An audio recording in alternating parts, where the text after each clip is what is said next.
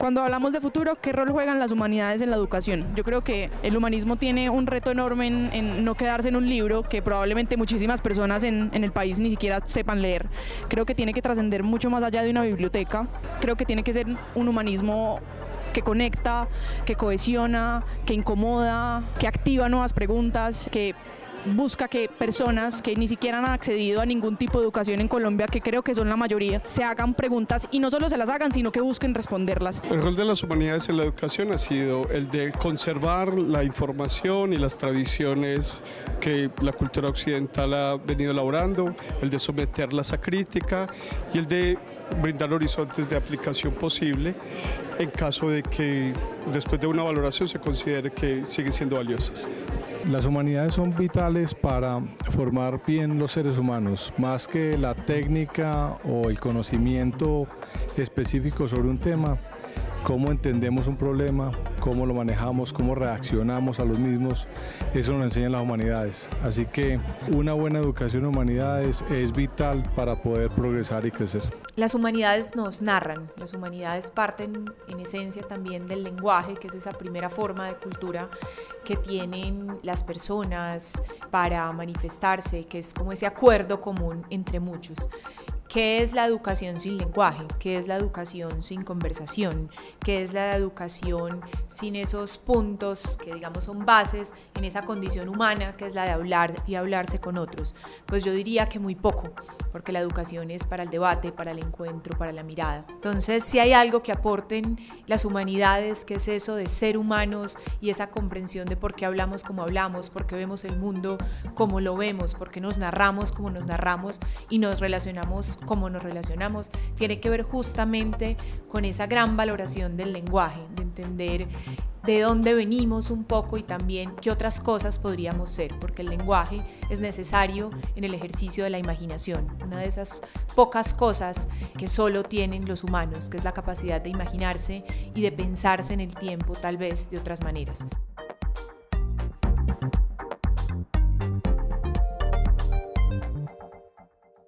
Pensar hoy en la universidad pasa por una reflexión profunda de la crisis que vive el mundo, que cambia rápidamente y que quiere que las personas nos formemos a través de una visión, obviamente, y una comprensión de las realidades y de los fenómenos.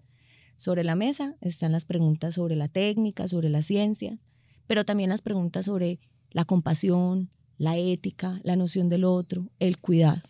Y en ese encontrar entre el humanismo, y la tecnología y la civilización, por decirlo de alguna manera, terminan siendo preguntas esenciales para la universidad. Este es un espacio donde hablamos sobre la universidad imaginada, es un espacio donde hablamos sobre cuáles deben ser las preguntas esenciales de la educación en el futuro y en este caso la pregunta central de ese futuro de la educación está asociada qué humanismo para qué sociedad. Esto a propósito de un libro que hemos construido desde la Universidad de AFIT que nos está adelantando estas preguntas. Esta es la Universidad Imaginada, es un espacio para reflexionar sobre el futuro de la educación.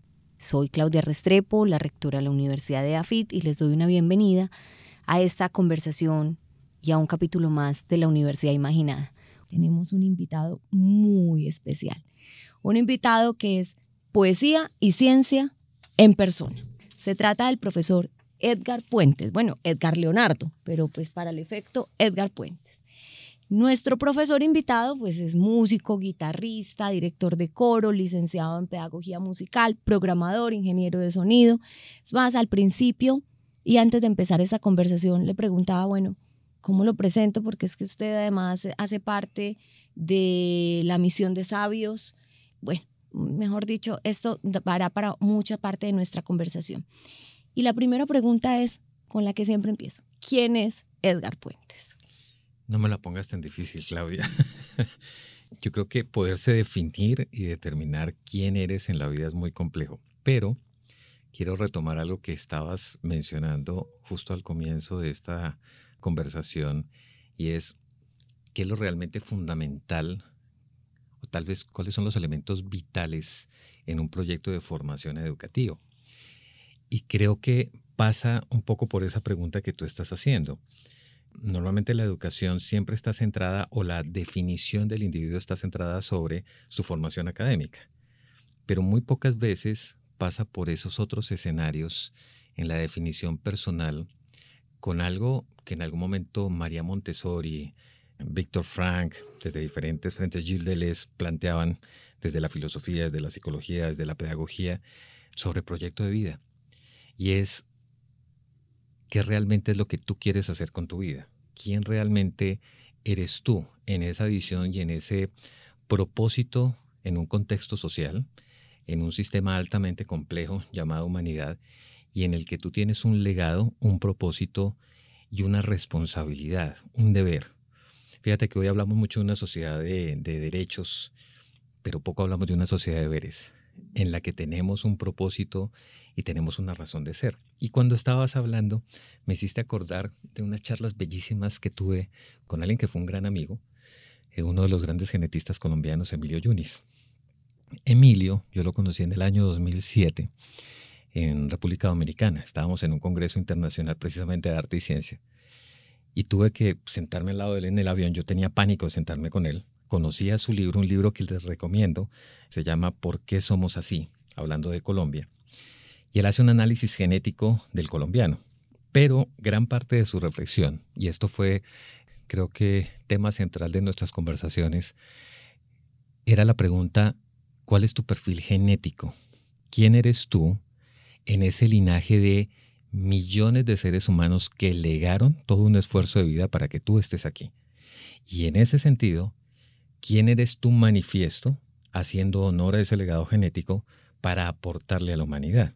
Y él decía una cosa muy linda del arte. Él decía, el arte, un buen costeño, ¿no? decía, el arte es el que te permite a ti liberar el área prefrontal.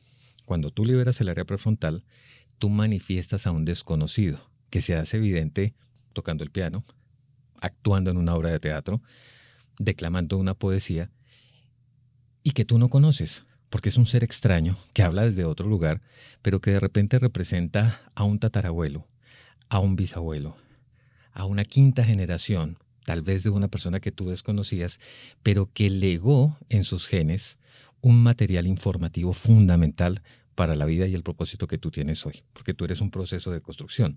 Nos entendemos a veces como seres humanos aquí, en este momento, en el presente, pero olvidamos que tenemos un legado genético. Pero pongo eso en contexto a tu pregunta, porque detrás de ello está esa, esa pregunta fundamental que pasa por el deseo, por el anhelo, por aquello en lo que eres bueno, por aquello que te apasiona, por aquello que te gusta, por lo que te emociona, que se vuelve la razón de la vida. ¿Por qué estás aquí? O sea, ¿cuál es el propósito real por el cual tú estudias? Y por eso fíjate que uno de los grandes cuestionamientos de la educación hoy, y lo creo fervientemente, es Pocas veces preguntamos a nuestros estudiantes qué es lo que tú quieres en la vida, hacia dónde apuntas tu camino, para que nosotros diseñemos una educación para él. Y lo que hacemos es entregar un bloque de información. ¿Te sirve o no te sirve? ¿Cómo te acomodas a este espacio? Y muy pocas veces entramos en ese diálogo que es fundamental en la construcción del proyecto de vida. Yo empezaría por ahí. Yo creo que es un tema esencial y fundamental. Entonces lo que me queda claro es que ese proyecto de vida tuyo, ese anhelo, se materializó en un diálogo y una conversación de saberes entre, por eso te empezaba por presentar como un poeta y un científico, es decir, es un, has sumado o has conversado en tu vida en ese proyecto alrededor de lo humano, lo más profundo, las artes y las ingenierías. Y ahora me contabas, detrás de los micrófonos, cómo habías terminado siendo pues, músico y a la vez ingeniero, ingeniero de sonido, ingeniero de sistemas, no graduado, pero en el punto. Y eso pasa por lo que tú dices, uno termina siendo una historia, una narración de quién es uno. O sea, ¿qué, qué pasa en, en Edgar Puentes que hace que por las razones que en la vida se va tejiendo, termina siendo un hombre que está como en ese centro del, de tensión entre la ciencia y el arte. Uy, Claudia, esa es, una, esa es una historia muy larga y creo que nos quedaríamos aquí tres horas, pero trato de resumirla corta. Primero, mi abuelo.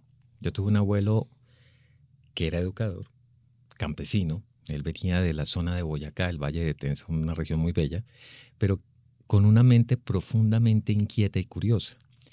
cuando yo tuve la fortuna de compartir con él, él me llevaba a su finca, él se había formado con la misión alemana, había sido parte de los creadores de la Universidad Pedagógica de Tunja.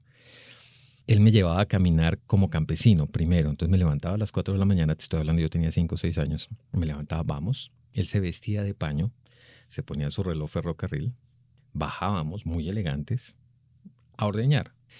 Y el proceso de ordeñar era que él se remangaba, se colocaba su vestido sobre un guayabo, me enseñaba las técnicas de ordeño, pero luego se sentaba a explicarme la naturaleza de las vacas, la naturaleza de las hormigas, la curiosidad y la observación. Entonces él me ponía al lado de un hormiguero y me decía cuántas hormigas eh, vas a estar una hora, y me vas a decir cuántas salen, cuántas entran, hacia dónde fueron, qué estuvieron haciendo y vamos a teorizar.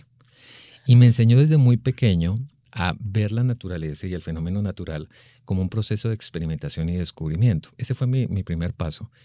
Mi padre, actor de televisión, abogado, economista, también estudió economía, era un hombre precioso porque él vivía entre, digamos, una postura muy seria ante la vida, que es lo que normalmente dan las ciencias básicas y ciertas áreas del conocimiento, esto es lo que nos han dicho, y vivía en la bohemia del teatro. Entonces también caminé con él todo ese mundo, trasegué por allí, y desde muy pequeño una fascinación enorme por la tecnología y la aviación. La aviación fue como el punto de partida para mí, yo siempre quise ser piloto, de hecho soy un piloto frustrado pero también algo que me encantaba era el sonido de las máquinas, el sonido de las cosas. En mi época era muy difícil poder reproducir como hoy a través de un sampler o a través de un sistema digital un sonido y reproducirlo como un sistema, como un sistema de producción de música. Eso siempre fue como una de mis, de mis pasiones. Pero digamos, todo ese camino se fue sumando. Tuve la fortuna de pasar por un colegio que te contaba, trabajaba en tecnología educativa, entonces me abrieron el mundo a la ciencia, también al arte. Teníamos un rector bellísimo que decía lo importante de la educación no es cuánta información dejemos en sus, en sus mentes, sino cómo les ayudamos a pensar, cómo los enseñamos a cuestionar, a criticar. Eh, un hombre maravilloso que fue de Pomuceno Torres Marrique, que es parte de toda esa cuna de, la, de, de Cafam, de la Universidad de Cafam posteriormente. Y ese fue el comienzo del camino. Ya luego fue sentarme a estudiar música, conozco los computadores, los videojuegos se convirtieron en mi pasión. Ah, me decías que era medio obsesivo con el tema de los juegos. Claro, pero no tanto el juego por jugarlo, sino por entender cómo se hacían los juegos. Te estoy mm, hablando de 1982, cuando hasta ahora el videojuego empezaba a entrar en, el, en, el, en la lógica de un mercado que pues tenía otro, otro contexto y en el que en Europa los que programaban eran niños. O sea, tú hablas hoy, por ejemplo, de Microsoft o hablas de Microprose o hablas de grandes casas de programación que se dedicaron a los videojuegos, por ejemplo, Ion Arts. Y lo que tú ves es que quienes las fundaron fueron dos niños adolescentes en Inglaterra que en el garaje de su casa programaban, como fue el caso de Steve Jobs o como fue el caso de Bill Gates. Entonces fue un mundo bellísimo porque la tecnología entró en diálogo con aquellos artistas que buscaban encontrar una herramienta que les permitiera superar los límites tradicionales del arte. Entonces tú, ves casas como Commodore, Atari, estuvieron pensadas bajo esas lógicas. Y el videojuego era el campo de acción. Lo que pasa es que casi nunca se entendió así. El videojuego era un sistema interactivo de construcción mediática, donde tú vivías el video, hacías arte gráfico, hacías música, hacías todo tipo de artes en una herramienta tecnológica, pero que además era interactiva. Tú la construías en conjunto con la máquina. Nadie vio eso en su momento, hoy ya creo que ya entienden el videojuego desde otro lugar. Pero fíjate que para muchos de los que vivimos ese modelo fue una puerta de oportunidad a algo que estábamos buscando, algo nuevo, esa herramienta que te permitía encontrar el sonido, un sonido diferente. Y eso fue lo que me pasó a mí. Yo empecé con Atari, una máquina que era el Atari 400, empecé a programar ahí. De hecho, mis primeras obras de música contemporánea las hice cuando tenía 14 años y fueron hechas en Atari 400, Atari 800, luego Commodore 64, luego historias preciosas del diseño. El diseño nace, el diseño en computador no nace con, eso sí, perdónenme los, los que me están escuchando porque van a pelear conmigo, no nace con Steve Jobs, nace con un tipo que se llama Jay Miner y todo un Jay Mikal, un grupo de gente que pensó en crear la máquina específicamente para los artistas, que se llamó Commodore Amiga. Primero fue High Toro, luego se llamó Commodore Amiga, y fue la máquina que implantó muchos de los lineamientos en música, en producción digital, en producción en video, las famosas video toaster. De hecho, uno mira Jurassic Park, Jurassic Park fue hecho con esas máquinas y luego rendereada con máquinas más poderosas, Silicon Graphics. Pero a lo que quiero llegar es que fue un mundo de artistas en tecnología y todos eran fanáticos locos. O sea, siempre hemos visto a Steve Jobs como el modelo, sin duda fue muy importante, pero estos eran bohemios totales viviendo en torno a la tecnología con esa pasión por lograr superar los límites de la máquina. Y con esto cierro porque me estoy alargando un poco. Simplemente es decir, en esa época la tecnología era muy limitada en términos de velocidad. Entonces tú tenías procesadores que no eran tan rápidos y tenían que inventarse una programación muy sofisticada para lograr llevar esos niveles de programación mucho más allá. Eso dio como resultado unos programadores eh, excepcionales y que curiosamente con el mejoramiento del videojuego, implementaron programas técnicos, programas de diseño que tenían una gran suficiencia para lograr tener resultados óptimos para la época. O sea, uno mira esa época, la programación fue asombrosa. Y esas fueron las bases sólidas sobre las cuales se fundamentó mucho de lo que hoy tenemos en tecnología aplicada, en arte.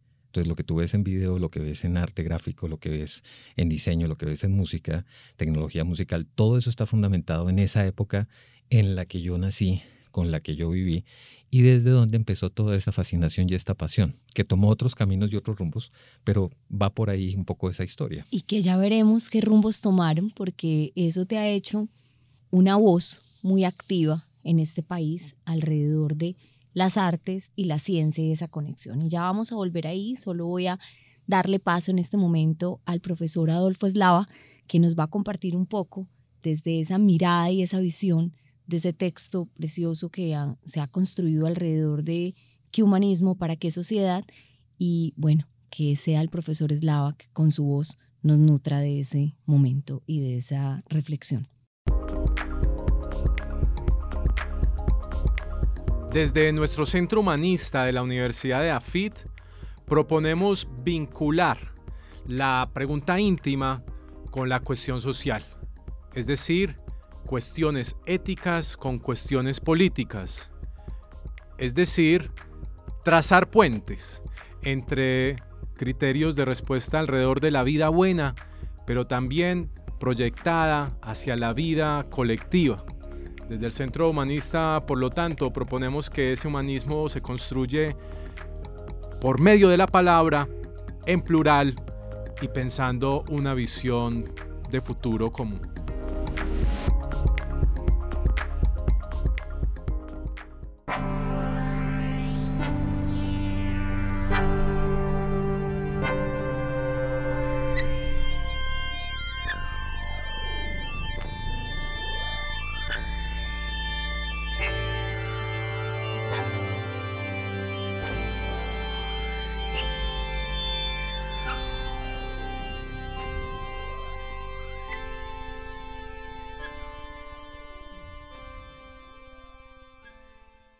Esa entrada musical, eh, eso es una composición suya, profesor Puentes, y yo quisiera que me contara qué hay detrás de, ese, de esos sonidos que hemos escuchado ahora. Claudia, lo que escuchamos ahora es la música de la vacuna de una de las primeras experiencias que hizo el doctor Manuel Elkin Patarroyo en la búsqueda de una cura contra la malaria. Es una vacuna contra la malaria que se llama la SPF 66. Curiosamente, en algún momento dentro de, todo este camino de mi vida, un tema empezó a sonar muy fuerte que era la interlocución entre el arte y la ciencia. Y esto tiene una historia previa muy corta, que es Orquesta Filarmónica de Bogotá. Yo llego a apoyar los programas de formación, yo dirigí muchos años los programas de formación de la orquesta y uno de los grandes problemas era no había interlocución con profesores de música. Bogotá tenía un gran problema, es que no había profesores en arte. Y los profesores con los que teníamos que dialogar para los programas de formación de la orquesta, pues eran matemáticos, historiadores, físicos, profesores de ciencias sociales, ciencias básicas. Y la pregunta fue cómo rompemos ese esquema de la música por la música y entramos en un diálogo diferente. Obviamente eso venía sumado a toda esta historia que ya les he ido contando, ganas de unir todo con todo. Y esto da como resultado el que hiciéramos varias experiencias y una de ellas es Concierto Cerebro. Concierto Cerebro es una puesta en escena que nos inventamos con dos científicos colombianos, uno muy famoso, el doctor Rodolfo Ginás, y el otro es Roberto Amador, quien es cuñado de Manuel Elkin y ayudó a desarrollar la vacuna. Y todo este proceso dio como resultado un concierto cerebro, que es un concierto a través de una orquesta sinfónica tratando de explicar cómo funciona el cerebro. Y después de eso nace esa otra experiencia que fue, ¿por qué no nos inventamos una música del genoma? ¿Cómo sería poder llevar una vacuna a un lenguaje musical? No como, perdónenme la forma en que lo describo, no en la interpretación onírica del artista que dice, la vacuna me inspira y esto es lo que voy a componer. No. ¿Cómo hacemos una transcripción directa del lenguaje, de ese código, de esa secuencia genética? En este caso, básicamente son bases nucleótidas y llevarlas a un código musical. Y cómo las técnicas utilizadas para la creación de la síntesis de la vacuna se aplican en sintetizadores virtuales, que son los que utilizamos los músicos para hacer instrumentos digitales, cómo poder aplicar y replicarlo y a partir de eso obtener el sonido si no directo, si en una muy buena transcripción de lo que significaría la vacuna. Esto dio como resultado lo que ustedes acaban de escuchar. Imagínense, o sea, algo que para muchos es como de otro mundo, pero que es la materialidad realmente de una obsesión que uno siente en cada palabra tuya y desde que se encuentra en cada escenario y es como una visión del humano conectada, no como en dos visiones, como entonces o soy un técnico, la civilización va por una parte, las ciencias va por una parte, las artes van por otra. Y ahora hablábamos y tú me llevabas a Galileo y me llevabas a los orígenes de la ciencia y me planteabas cómo esos orígenes de esa ciencia tenían pilares y esencias en el arte. Y quisiera que me dieras esa, esa intro aquí porque luego voy a, llevar, a ir contigo un poco a esa obsesión que tienes porque las artes sean un proyecto educativo fuerte en el país. Entonces, empecemos por esa primera parte. Mira, Claudia, eso que tú dices me toca el corazón. Yo creo que algo que nos ha hecho mucho daño en la educación es esa separación. Es una separación que además es histórica, responde a las dinámicas propias del mundo en Occidente. Si recuerdas, siglo XVII, siglo XVIII, la educación fue planteada un poco en esas dinámicas que hoy conocemos de la OCDE, en donde hay ciertas áreas de conocimiento que son fundamentales y otras no. Pero además eso responde a un mundo industrial, a un mundo preindustrial. En esas lógicas era más importante la matemática, el lenguaje, etcétera, etcétera. Y lo que menos importaba era el humanismo y mucho menos el arte, porque además recuerda que el arte es metido a la brava dentro de las ciencias humanas, se le da un pequeño espacio que está al final. Sí, lo em, vemos, por ejemplo, con el denominado STEAM. Exacto. Metamos la A para que no queden solo matemáticas y ciencias. Y todas las peleas que hemos dado también con STEAM, donde meter D, ah, diseño, que es fundamental, que es el punto de articulación entre arte y ciencia. Pero digamos, cómo esa historia hizo tanto daño que generó una brecha enorme entre las formas del conocimiento, estratificó el conocimiento y determinó que esto era importante y esto no era importante, pero además bajo una lógica de desarrollo sostenible en una sociedad que respondía a unas políticas y unas dinámicas económicas muy particulares, que cuando uno las compara, siglo XVII, siglo XVIII, al mundo que vivimos hoy, no tiene nada que ver. Pero si seguimos viendo el sistema educativo, responde a esas mismas dinámicas. Entonces, ¿cómo esto hizo un daño profundo? Y vamos hacia atrás. Hablábamos contigo de Galileo. Si tú miras en tiempos de Galileo, recuerdas el famoso trivium y quadrivium. Y cuando uno habla del trivium y quadrivium, un poco lo que era en la Edad Media comprender las áreas del conocimiento y luego en el Renacimiento, pasaban cosas como esta. La música no era un arte, la música era una ciencia. Y la música estaba ligada a la astronomía. La astronomía era la forma en que entendíamos estaba estructurado el universo y la forma de entender la construcción espacial de ese modelo era a través de la música. Por eso es que uno mira que las tonalidades estaban organizadas sobre los planetas. Recordemos que el universo conocido en este momento era el sistema solar, entonces, Do mayor era Mercurio y Re mayor era Júpiter. Bueno, estoy poniendo cualquiera eh, en forma desordenada, pero me refiero a que las tonalidades eran definidas por el nombre de los planetas. Y muchas de las dinámicas de la estructura musical estaban fundamentadas bajo esas lógicas. O sea, para entender el universo había que hacer música. Entonces, y de ahí surge un poco el modelo pitagórico que luego se aplica en las escalas, etcétera, etcétera. Pero yendo un poco a esa, a esa lógica, Siempre hemos hablado de Galileo Galilei como el astrónomo, el matemático, el físico, pero nunca hablamos de él como el músico, tocaba el laúd, era un excelente laudista, era director de orquesta, sabía de dirección, era pintor, conocía las técnicas del claroscuro, tenía una dimensión profunda del arte, porque su padre era músico, Vincenzo Galilei. Y el primero que cuestiona las formas ortodoxas en las que la ciencia entendía y construía el mundo fue él. Él fue el primero que dijo Pitágoras está equivocado. Pitágoras había planteado un modelo de afinación, una estructura musical particular, pero que no respondía a las técnicas, a las dinámicas propias de la estética. ¿Qué quiere decir eso? Que cuando yo escuchaba, ejemplo, una escala que aumentaba en registros, la escala se desafinaba. ¿Qué quería decir? Que matemáticamente esa escala estaba mal armada, pero lo había dicho Pitágoras. Eso era incuestionable. Eso no podía ser discutido, que era la dinámica propia de la ciencia. Recordemos que la ciencia en ese momento tenía mucho que ver casi que con el dogma que claramente podíamos ver en la iglesia. Y ese modelo, curiosamente, se implantó, se mantuvo mucho tiempo hasta que Vincenzo es quien lo cuestiona. De hecho, hay un párrafo maravilloso de él que claramente muestra esa postura. Él pone en tela de juicio esto. Eh, la historia cuenta que en algún punto con Galileo hacen la experiencia, replican el modelo experimental de Pitágoras, hacen las pruebas con pesas sobre las tensiones de las cuerdas y descubren que Pitágoras estaba equivocado. Y dice, Pitágoras está equivocado, el modelo implantar debe ser este. Esa actitud de Vincenzo, que tuvo mucho que ver con todo ese desarrollo que se da en Florencia, con la música que va a empezar a surgir desde el Renacimiento y que trasega de ahí en adelante hacia el Renacimiento, Barroco, Clasicismo, Romanticismo, todo ese modelo influencia a Galileo.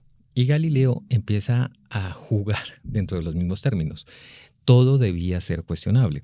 Por eso es que fíjate que a Galileo se le atribuye precisamente esa capacidad de cuestionar, de desarrollar un método experimental, que es lo que la ciencia va a comenzar a replicar como una estructura fundamental para la demostración de los hechos.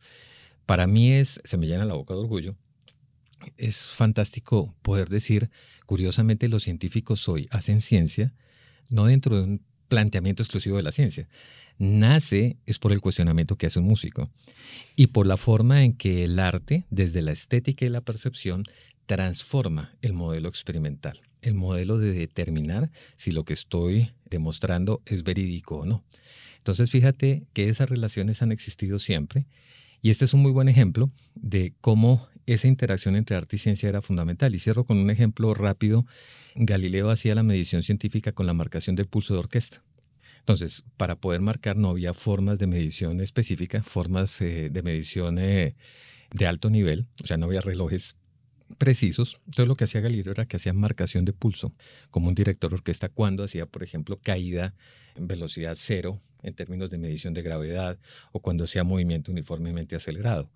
Lo mismo, la observación astronómica, él la basa a través de un conocimiento previo que era las técnicas del claroscuro. O sea, él conocía las formas en las que podía observarse algo a través de la técnica que había aprendido con Vasari en Florencia. Entonces, cuando él observó en el, en el telescopio, lo que él veía era muy limitado, pero las características de lo que estaba observando las podía asociar a ese conocimiento previo que había adquirido a través de la pintura.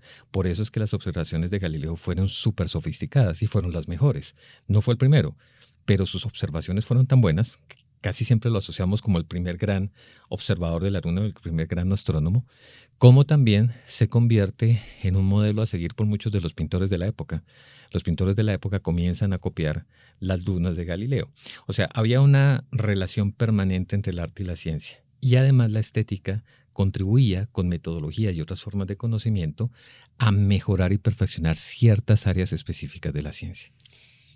Yo te escucho y obviamente es una narración maravillosa que lo conduce a uno por cómo esto tiene un origen y una vocación común, pero claramente también me lo has dicho, es por muchos años ha habido como una distancia en esa dinámica, el mundo de los humanistas y el mundo de, de los técnicos, de los científicos.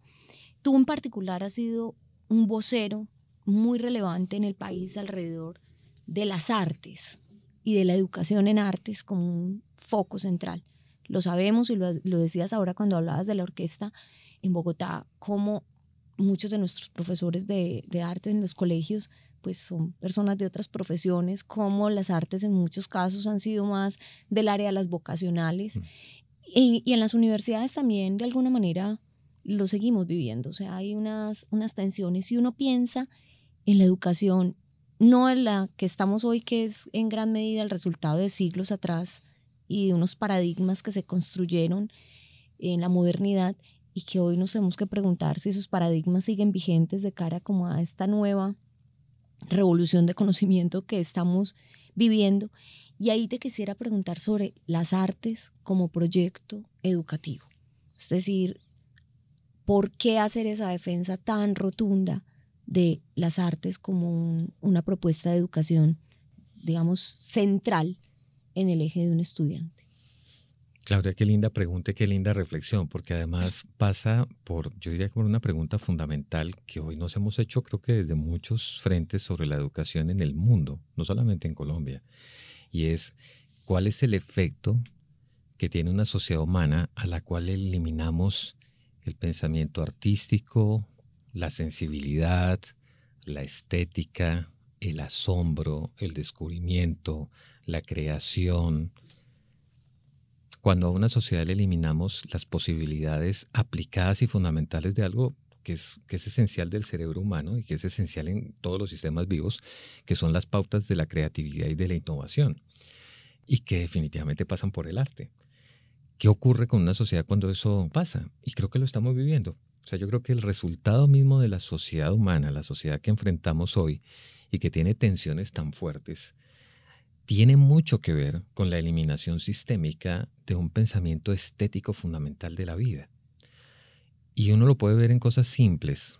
Voy a poner el peor ejemplo y sé que muchos me van a odiar por lo que voy a hacer, pero desafortunadamente yo soy así y digo lo que pienso. El reggaetón. El reggaetón se ha implementado como una forma de una manifestación de la cultura, muy válida como cualquier otra. Cuando tú haces un análisis sobre el alto número de piezas musicales que nacen en el reggaetón, comienzas a descubrir que el noventa y tanto por ciento de los textos pasan por una sistémica destrucción de los modelos más complejos y depurados de lo que significa la feminidad, de lo que significa el femenino, de lo que significa el masculino, de las construcciones afectivas, de las construcciones de las relaciones, de las construcciones básicas del afecto. Eh, perdón por el ejemplo que voy a colocar. Yo pongo un bolero hace algunos años y es mis labios fluyen en la miel del árbol de amapola roja que toca las fibras más profundas de mi corazón. Te estoy poniendo cualquier ejemplo. Y tú ves un reggaetón hoy y es, perdónenme lo que voy a decir, excúsenme, mamita rica que está bien buena, ven que quiero contigo encima de la mesa. Y estoy siendo muy pulcro en el lenguaje práctico que manifiesta el reggaetón digo, algunas formas del reggaetón, porque no estoy atacando el género como tal, más una reflexión de lo que significa entrar en esta lógica particular de pensamiento. Y lo pongo como ejemplo porque además pasa por otras dinámicas que son muy propias de las ciudades y son propias de la sociedad en la que vivimos hoy, el impacto tecnológico. Yo estoy metido en un celular y puedo pasar, te lo digo por estadísticas y ustedes lo conocen bien, puedo pasar más o menos el 60 al 70% de mi vida metido detrás de una pantalla, sin posibilidad de generar interacción, mirando ojo a ojo a otra persona, mirando tu ojo izquierdo, mirando tu ojo derecho, observando la expresión de tu rostro, mirando la posición de tu cabello, desarrollando un código de relación a través del cuerpo. Una cultura que ha ido creciendo cada vez más separada de la naturaleza. Y pongo un ejemplo bellísimo formó parte de la misión de sabios de un equipo precioso que tuve a través de esta reflexión en el 2019 de Carlos Acana Mijoy. Y Carlos, gran pintor del Putumayo, que vive en eh, la cultura inga, y él narraba cómo de niño lo más fantástico para él era caminar esos caminos de la selva, que además tenía una demarcación muy particular y que cuando se salía del camino y pisaba una planta, toda la comunidad le daba la espalda y dejaba de mirarlos durante un día entero para que él sintiera el efecto de maltratar una planta en el Amazonas.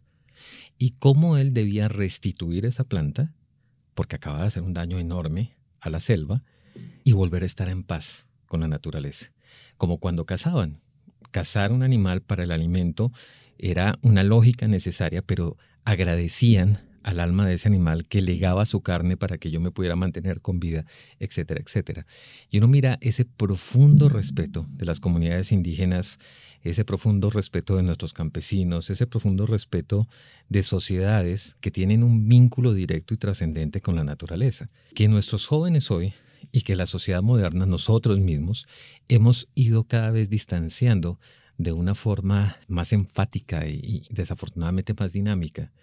¿Cuál es el efecto en una sociedad cuando todo esto pasa? Entonces, un poco eso a tu pregunta inicial, ¿qué ocurre cuando nosotros no formamos en arte?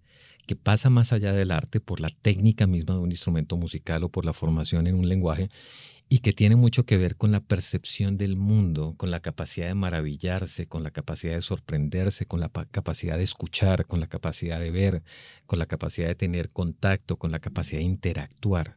¿Qué pasa cuando tú te sientas frente a un ave y dialogas con ella? Eh, como lo hacía Jairo Aníbal Niño, quien fue mi padre, esa historia es otra historia bella. Jairo Aníbal fue padre mío, eh, digo, padre putativo, era muy amigo de mi padre, y con Jairo Aníbal yo caminaba de la mano y él hablaba con las vacas y hablaba con los loros y hablaba con cualquier animal que se le atravesara y él establecía diálogo. Pero lo más sorprendente eh, no era el hecho de observarlo y decir, este tipo está loco. No, realmente los animales hablaban con él. Y cierro con esta anécdota. Cuando Jairo Aníbal eh, estaba muriendo en el Hospital San Ignacio en Bogotá, yo no puedo narrar esto sin entrar un poco en, un cuestionamiento fuerte si yo era consciente o no, o si yo estaba bajo el efecto de algún alucinógeno, nunca lo he consumido, por cierto, eh, pero era tan extraño lo que ocurría, y esto se lo pueden imaginar, Hospital San Ignacio, ventana, y las aves de la montaña bajaban a la ventana a cantar. Yo me acuerdo hablando con su hijo Santiago, otro músico y un ser maravilloso. Le dije, Santiago, dime, ¿es cierto lo que estoy viendo? Y decía, sí. Tú no te imaginas lo que fue la vida con mi padre. Pasaban milagros todo el tiempo, pero eso del milagro estaba ligado a esa capacidad que él tenía de conexión con el mundo, una conexión con lo natural, una conexión con lo sensible, una conexión con esas lógicas que nuestra sociedad ha perdiendo. Entonces, perdonen que me alargue un poco sobre esto, pero es el efecto que tenemos en una sociedad cuando eliminamos la formación artística es como lo describe Rodolfo Ginás, una de nuestras tantas charlas preciosas, horas y horas de conversación alrededor de por qué la música. Y él dice, es algo así como si a usted coge y le eliminan 700 millones de años de evolución en la emoción. Lo ponen a un lado, no lo cultivan, no lo desarrollan, no le enseñan a trasegar las emociones, a entenderlas y comprenderlas para integrarlas a este último pedacito de nuestra historia evolutiva que son 70.000 años en las áreas cognitivas. Y esto lo pongo en el escenario. Cuando uno habla de emoción, cognición, está hablando de todo sin lugar a dudas, porque arte también tiene emoción, cognición, pero es poner claramente en equilibrio esto que hemos privilegiado, estas áreas de conocimiento que pasan muy por la cognición y por ese fortalecimiento desde la investigación a través de esas, esos últimos logros del desarrollo del cerebro humano, con millones de años evolutivos en los que la emoción ha primado. Y donde la cognición, estas son palabras de Rodolfo Ginás, necesita integrar a la emoción y hacerla una sola, porque finalmente es como integras dos mundos que aparentemente son diferentes, que en esencia es lo que nosotros somos desde la perspectiva de la conciencia. Y mucho de eso pasa cuando tú haces formación artística, porque además aprendes a trasegar, comprender, elaborar, fortalecer, enfrentar las emociones, que es algo que curiosamente a través del arte tú haces y que esta sociedad ha claramente distanciado a nuestros niños y niñas. No te emociones, no enfrentes el dolor, no enfrentes el duelo, no vivas lo que implica la emoción, que es algo que el arte hace todo el tiempo. Entonces, son muchos más temas, pero creo que eso puede poner un poquito en, discusión sobre por qué esa pelea tan fuerte que dimos desde la misión de sabios, sobre por qué hablar de creación, investigación, creación, por qué hablar de un programa de formación artística obligatoria para el país. O sea, hoy buscamos soluciones innovadoras en el mundo y mucho se hace a través de la creación, pero todo el mundo apunta a la investigación de alto nivel, doctorados, y cuando tú miras en la base en preescolar, educación básica, secundaria, no existe formación artística. ¿Cómo podemos hablar de creación cuando la educación superior está en preescolar. Es donde están tu, tu cerebro está en su máximo potencial. Es ahí donde debería estar centrado todo el ejercicio de la educación, digo, en todo el sistema, pero muy particularmente allí. No me alargo más. Bueno, pero eso último me hace pensar en algo. Digamos que por muchos años en mi vida de trabajo con la educación, una de las cosas que uno observa es obviamente en primera infancia el juego, el asombro, la curiosidad, el arte. Es decir, cada vez que un padre de familia elige el preescolar o elige el, el, sitio de primera infancia donde va a llevar a sus hijos, el ejercicio de la creación es muy potente. O sea, como que entre más artístico, entre más diverso, más rico. Pero no usa el mismo criterio cuando se trata de estudiar en la básica y en la secundaria, porque ya es como, bueno, pongámonos serios digamos que ya jugaron, ya curiosaron, ya, entonces pongámonos serios, llevémoslo a un colegio que esté en los, que los rankings y, y, bueno, y con la universidad ni lo digo, es decir, ya así todavía más serios. Y uno observa como esa, esa línea como entre, entre la tensión donde, yo te debo confesar, a mí, por ejemplo, para mí entrar al colegio fue muy, fue tremendamente doloroso porque era como, mm, pasé del juego, la lúdica, y el arte al orden, a la norma y al rigor y al cuidado y como que eran dos cosas y uno siente que eso todavía se vive. ¿Cómo lograr que la sociedad en su conjunto comprendamos que así como es de válido que tú quieras que tus niños estén en un ambiente lúdico, creativo, eso es igual de, de válido en todos los niveles de la educación? Y no es como pongámonos serios, como si lo otro no fuera no sé si me entiendes, por la risa sé que, que me entiendes, porque es como, eh, yo lo he vivido siempre en mis conversaciones cuando me preguntan, yo fui secretaria de educación, entonces me preguntaban a dónde llevar a los niños. Y siempre el, el, criterio era como dos cosas, como que usaban dos pedazos del cerebro distinto frente a la reflexión de dónde llevar a sus niños en un preescolar y dónde llevarlos a la universidad o a la educación básica. Es que fíjate que tú lo acabas de mencionar, eso último que acabas de decir es valiosísimo. Primero uno tendría que pensar en una reingeniería cultural, ¿no? Es una reingeniería de sociedad. Segundo, reflexiones que van tangenciales a ello, pero que son igualmente válidas. ¿Qué es lo realmente importante en la vida? ¿Cuál es el modelo de éxito que nos han vendido en esta sociedad. O sea, ¿qué es lo realmente importante? Tener buen apartamento, tener buen auto. Estudia algo que te dé dinero.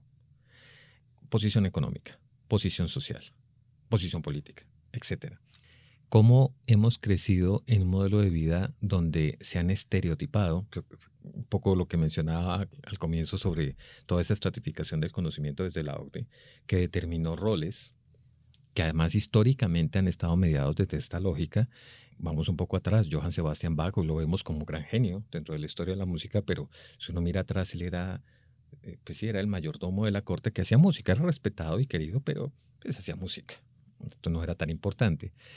Cómo nuestra sociedad ha evolucionado privilegiando ciertas formas de conocimiento, pero eliminando otras. Y fíjate que cuando uno hace estas reflexiones sobre cómo arte ha apoyado al desarrollo científico o cómo han ido de la mano, uno comienza a entender cómo esas formas de pensamiento son esenciales las unas para las otras, cómo tú no puedes generar separaciones diciendo esto es importante y esto no, y cómo el fortalecimiento se da a través de, ejemplo, técnicas como metodologías cruzadas. Entonces, una buena reflexión de esto, y digamos, ha sido uno de los lo digo muy, muy abiertamente, caballos de combate que yo utilizo para hablar sobre este tema es hacia dónde va el mundo hoy. Yo tengo un proyecto no oficial con la NASA y ese proyecto no oficial es hacer metodología de análisis planetario a través de las lógicas implícitas en la construcción de instrumentos musicales. Ese es uno de mis proyectos. Es una cosa rarísima, pero uno encuentra que hay relaciones y que funcionalmente mucha de la metodología que se utiliza para crear un instrumento musical puede ser implementada en análisis geoplanetario. Ahora, ese es un proyecto, pero tú caminas un poco más y encuentras, por ejemplo, cómo diseñadores de origami hoy trabajan para poder generar estructuras que puedan ser compactadas y utilizadas en poco espacio para ser colocadas en cohetes en las futuras misiones a Marte. Entonces uno de los grandes problemas es el espacio ¿quién mejor que la gente que hace origami nos puede enseñar cómo compactar las estructuras para luego desplegarlas y poder utilizar el menor espacio posible en un cohete? Ahora, eso como dos, dos ejemplos sencillos, pero este en particular es, el arte no es funcional. Las técnicas utilizadas en el arte no pueden funcionar para darnos dinámicas, perspectivas y soluciones a problemas totalmente actuales ante cuestionamientos fundamentales que hoy tiene el planeta. Uno mira, por ejemplo, en las costas en Colombia, vivienda palafítica, formas de construcción que fueron construidas a través de la experiencia, a través de generaciones, por las inundaciones permanentes, donde aprendieron a curar la madera, a desarrollar técnicas sobre el moldado, sobre la forma, sobre la, la manera en que se orientan hacia las costas, etcétera, etcétera. Y hoy llegan los académicos y dicen, eso es cuestionable, eso no, eso no, eso no sirve para nada. Hemos dicho, eliminemos esas técnicas tradicionales que utilizan en las islas y ahora vamos a implementar técnicas que hemos descubierto que pueden funcionar de una mejor forma. Cuando muchas las veces las soluciones las encuentras a través de las comunidades que por experiencia han utilizado y han implementado, y ahí entro con otro tema, técnicas que se derivan del arte y que han sido aplicadas, por ejemplo, en la arquitectura. Por ejemplo, el diseño y la estructura de la forma. Porque además recuerda, si algo funciona bien, tiene que ser bello. Eso lo ve uno en la ingeniería aeronáutica. Entonces, los ingenieros aeronáuticos saben que si quieren hacer un avión que huele bien, tiene que tener una forma hermosa, estética. Y tiene que tener una... Ah, recuerden ustedes eso que es muy interesante, tiene que tener la fórmula matemática de la belleza, que responde a las dinámicas propias que se encuentran en la naturaleza. Entonces uno ve las famosas espirales, las circulares, o sea, uno ve que hay una lógica implícita en la estética de los objetos y cómo eso tiene una aplicación implícita en el diseño. Eh, perdón que me vaya por diferentes ramas, pero yo creo que un, un tema esencial es cómo logramos hacer reflexionar a la sociedad que el conocimiento tiene que ir de la mano, no puede ir por separado, y que en la medida que esto establece separaciones, lo que finalmente obtienes es una pérdida de herramientas fundamentales en una construcción compleja que el mundo hoy está demandando. Entonces uno, escucha a un David Attenborough hoy hablando sobre protección del medio ambiente, sobre formas de cohabitación. Y todo eso pasa por unas dinámicas propias que te da la estética y en donde tú aprendes a integrarte desde la percepción a un mundo completamente diferente a las lógicas estructurales que uno ve en las ciudades y a las dinámicas propias que hemos construido para podernos relacionar con el entorno que nos rodea. Es aniquilemos ese entorno de lo que estamos hablando hoy es integrémonos a ese entorno. Entonces yo creo que un trabajo muy importante es ver cómo no solamente se aplica en ciencia moderna, cómo tiene aplicaciones sobre técnicas a futuro y cómo cuando se habla de innovación y transformación, uno tiene que comenzar a mirar es en aquellos que han hablado desde otros lenguajes para con metodologías cruzadas integrarlas a otras formas de conocimiento.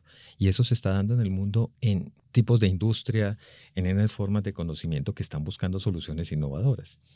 Nosotros nos podríamos quedar hablando de esto además porque la estética, que ha sido un gran protagonista de esta conversación, atraviesa todo lo que dices. Entonces tu palabra nos es como música, nos va llevando. Pero yo no puedo terminar esto sin hacerte la pregunta pues final de todo esto y es ¿qué humanismo para qué sociedad? Uy, ese, es demasiado fuerte. Mira, hay dos tendencias que a mí me encantan de esta visión actual. Hay una que se llama humanismo avanzado y hay otra que se llama hiperhumanismo.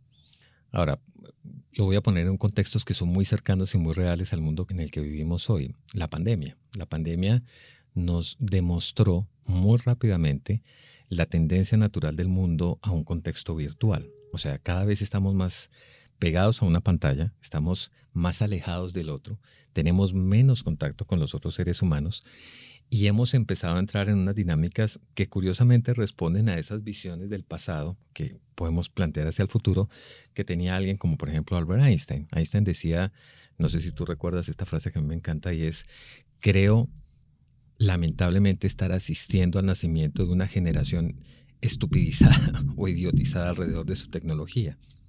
Recuerdo mucho una imagen que alguien utilizó tomando esta información y ponía claramente a cuatro estudiantes sentados al frente cada uno pegado a su celular. Y es lo que vemos hoy, de alguna manera, una pérdida permanente, y pongo solamente este ejemplo, una pérdida permanente del contacto con el otro.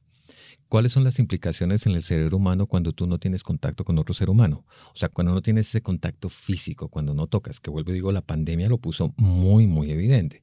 Mira el nivel de enfermedades mentales que se dispararon en el mundo, cómo empezó a vivirse una sociopatía compleja en muchos niveles que obligó a abrir las puertas, porque esa separación, ese, modelo obligatorio de estar detrás de una pantalla para hablar con otro ser humano y no poder tener contacto, empezó a tener implicaciones enormes en un área del cerebro que es el área prefrontal. Nuestra área prefrontal se modula, recuerden que el cerebro es altamente flexible, se modula todo el tiempo para una construcción más dinámica o menos dinámica en áreas específicas. Ejemplo, si yo vivo en Londres y necesito moverme y no tengo GPS, pues lo que a mí me empieza a crecer es el hipocampo. Entonces, los estudios que hacen de taxistas en Londres es que el hipocampo es enorme. Estoy hablando años 90, no teníamos GPS ni celulares, porque los tipos tienen que mapearse un, un, laberinto enorme para saber dónde están. Entonces, el hipocampo crece, que es el que se encarga de diseñar el concepto del espacio. La tecnología es fundamental. El contacto a través de una pantalla, en fin, el contacto con el mundo, lo que nos brinda la tecnología, pero es muy importante empezar a trabajar en un contacto humanizado para no perder las bases fundamentales de lo que significa la sociedad humana. Recordemos que la transformación hace 70.000 años que nos puso en la carrera eh, como la especie más sobresaliente dentro del planeta es por el área prefrontal. Eso fue lo que nos dio herramientas para socializar, comunicar con el otro, construir colectivamente. Nuestro cerebro, de hecho, en sí mismo es un sistema social. Somos 700 millones de, esto lo dice Rodolfo Gina, son 700 millones de neuronas individuos por separado, todos conversando y construyendo un gran colectivo que se llama Claudio, que se llama Edgar. Pero dentro de ti habitan millones de seres que se interrelacionan a sí mismos de diferentes maneras. Tú estás a la cabeza y tomas conciencia de ello y no te das cuenta de esos 700 millones que vienen allá adentro. Pero además somos una réplica de un sistema ampliado que es la humanidad. Mientras nosotros no trabajemos en herramientas fundamentales de humanización para poder establecer esos vínculos, lo más seguro es que esa separación rompa las dinámicas de base de nuestra cultura. Por eso digo, es bien importante esa lógica que hoy se está planteando sobre un mundo mucho más humanizado que pasa a través del arte, que pasa a través de la creación de coros, orquestas, que se da a través de la fotografía colectiva, que se da a través de la construcción colectiva, de la creación de grupos transdisciplinares, etcétera, etcétera, etcétera. ¿Cómo potenciar ese pensamiento social y cómo lograr otra vez el contacto humano. La caricia, la danza, el cuerpo, que hemos cada día separado más. De hecho, ya el cuerpo casi que ni existe. Es una cosa extraña que nos lleva la cabeza de un lugar a otro. Muchos de los académicos vivimos así, ¿no? no tenemos como esa dimensión profunda y bella de lo que significa el cuerpo, que además es un sistema de aprendizaje en doble vía. Yo pensaría que en, gran medida va por ahí, y igual hay muchos otros temas sobre, sobre esto, pero, pero creo que esa es una buena reflexión.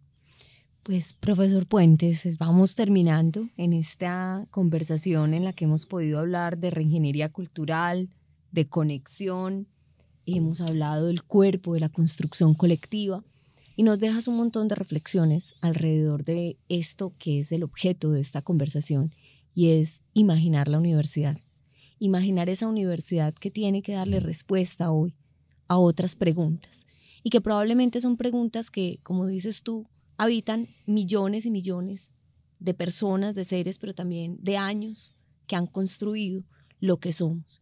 Todos los días uno se sorprende y se asombra por lo sofisticado que es el animal humano, en términos de que podemos organizarnos y podemos construir pero también nos quedan muchísimas preguntas al respecto sobre cómo humanizarnos cada vez más, porque pareciera que, como siempre, una revolución tecnológica produce nuevas interacciones y también moldea nuestro cerebro distinto y moldea nuestras emociones distinto y la manera como nosotros nos relacionamos.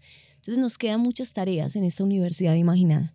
Cómo pensar verdaderamente en la construcción de un nuevo humanismo para una nueva sociedad que se está creando. Profesor Puentes, muchísimas gracias por estar en este espacio y obviamente que sean muchos más los que podamos abrazar en la conversación constante alrededor de esa invitación que nos haces de integrar las artes, la ciencia y una construcción de un humanismo alrededor de esa llave profunda entre ambas. Muchísimas gracias. Al contrario, muchas gracias a ustedes por esta bella invitación y, y qué rico poder compartir como siempre. Esta es la Universidad Imaginada y esta es una de las tantas conversaciones donde nos soñamos la educación del futuro. Un abrazo para todos y gracias por dedicar este tiempo para esta reflexión, esta escucha profunda y sobre todo para la construcción de una sociedad que abrace, en este caso, las humanidades como parte esencial de ese proyecto futuro de sociedad. Muchas gracias.